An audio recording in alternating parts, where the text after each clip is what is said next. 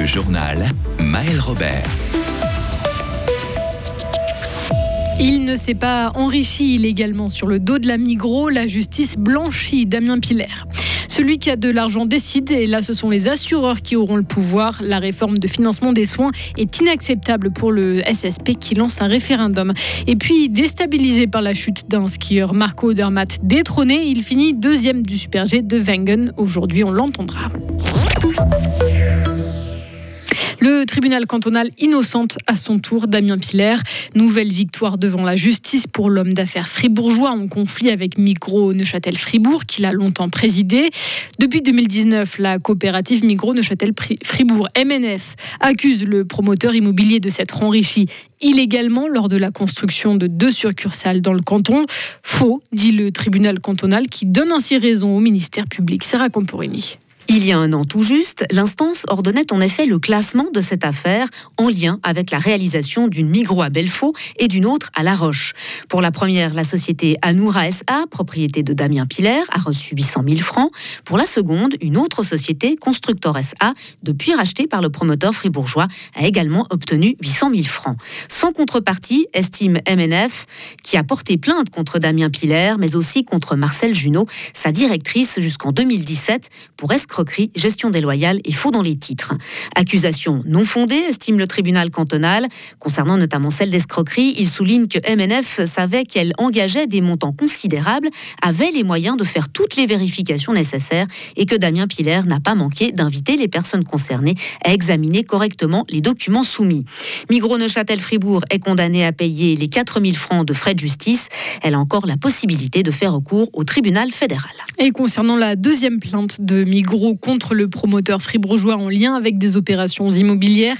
Le ministère public la classe aussi. C'était dans une ordonnance en novembre. Le projet de construction du nouvel EMS de Sorens est publié aujourd'hui dans la feuille officielle. Les travaux coûtent 32 millions de francs. Le home comprendra 87 chambres, dont des chambres spécialisées en démence. Il doit ouvrir dans deux ans. Un mois après son adoption par le Parlement, la grande réforme du financement des soins est combattue par référendum lancé par le syndicat des services publics. Avec ce projet, les prestations ambulatoires et stationnaires seront financées de la même manière. Le SSP dénonce une répartition déséquilibrée, trop de pouvoir donné aux assureurs au détriment des cantons. On écoute Béatrice Rosendé, secrétaire centrale du syndicat.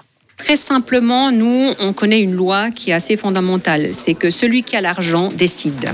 Qui paye commande. Autrement dit, à partir du moment où les assureurs vont encaisser 73,1% de l'argent pour le financement des dépenses de santé et que les cantons ne versent plus que 26,9%, il est évident que les assureurs vont prendre le dessus sur le pilotage de l'entier du système. Or, pour nous, les assureurs ne font pas du service public. Les assureurs doivent rembourser des prestations qui sont dans le catalogue de la LAMAL. Ce n'est pas un service public, hein. d'autant plus que ces prestations, évidemment, ils essaient de les faire au moindre coût. Donc, pour nous, c'est très important que le secteur de la santé reste un service public, accessible, universel pour tout le monde et qu'il soit piloté par euh, des pouvoirs publics. Le référendum est soutenu par l'Union syndicale suisse. Le comité a jusqu'à la mi-avril pour récolter les 50 000 signatures nécessaires. Faut-il introduire le droit de vote à 16 ans? Le sujet divise le Parlement suisse depuis des années. Le national avait décidé il y a six mois de donner suite à une initiative parlementaire en ce sens contre l'avis de sa commission. Commission qui persiste à dire non. Aujourd'hui, pour elle, il est problématique d'avoir une différence d'âge entre le droit de vote et le droit d'éligibilité. À l'étranger, des centaines de milliers d'habitants ont manifesté dans la capitale du Yémen. Elles répondent ainsi à l'appel des Houthis à manifester contre les frappes des États-Unis et du Royaume-Uni en à leurs attaques contre des navires marchands en mer Rouge. Depuis le début de la guerre dans la bande de Gaza, des manifestations de soutien aux Palestiniens ont lieu tous les vendredis à. 58 centièmes d'écart, c'est ce qui a séparé Marco Odermatt du français Cyprien Sarrazin au terme du Super G de Wengen cet après-midi. Pour une fois, le Nidwaldien a dû s'avouer vaincu. Alors qu'est-ce qui s'est passé? Il explique avoir été déstabilisé par l'interruption de la course pendant plus d'une demi-heure en raison de la chute du skieur français Alexis Pinturo. J'ai regardé la course de Cyprien Sarrazin, c'était une course vraiment parfaite de sa part. Je savais qu'aujourd'hui ce serait difficile, surtout après la longue interruption, ça n'était vraiment pas facile. Donc vu le contexte et le choc que ça m'a fait de voir Alexis comme ça allongé sur la piste, je suis très content avec cette deuxième place aujourd'hui. Des propos recueillis et traduits par notre envoyé spécial à Wengen, Thierry Nicolet. A noter que le fribourgeois Alexis Monet n'a pas terminé dans les points. Le Veuvezan s'est classé 33e. Demain à 12h30, une deuxième descente est au programme à Wengen. Fribourg-Gotteron va-t-il signer un quatrième succès consécutif en 2024 La réponse sera connue ce soir. Les Dragons, deuxième du classement, affrontent Ambri Piotta, neuvième. Match à domicile qui se joue encore une fois à guichet fermé. La rencontre sera comme d'habitude à suivre en direct sur nos ondes et ce dès 19h30. Les Fribourg-Gotteron Ladies, elles, se sont séparées de l'un de leurs entraîneurs. Valentin Dufour a été remercié aujourd'hui. Les néo-promus connaissent des débuts difficiles dans l'élite. Sixième du classement, elles ne disputeront certainement pas les playoffs. Enfin, dernier épisode ce soir de notre série consacrée au mérite sportif fribourgeois. Depuis lundi, on vous a présenté chaque jour l'un des cinq candidats pour le prix individuel. Place aujourd'hui aux spécialistes de course de montagne et de ski alpinisme.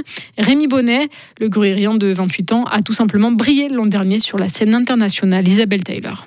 Rémi Bonnet a remporté pour la deuxième fois de suite le classement général du Golden Trail World Series. C'est le circuit mondial du trail qui propose des courses de moins de 45 km avec un dénivelé important.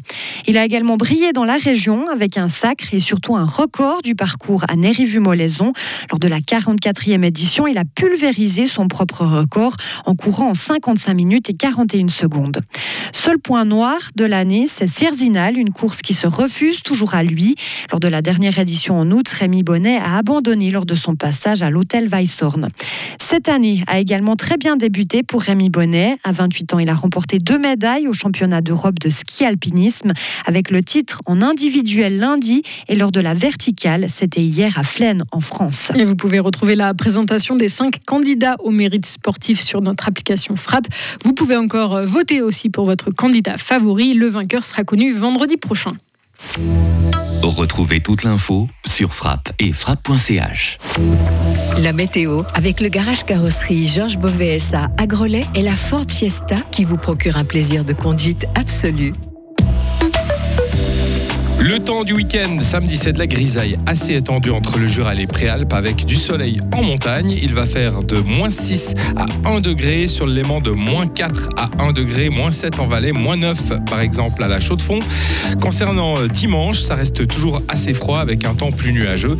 Il va faire entre moins 6 et 2 degrés lundi, entre moins 5 et 2 degrés.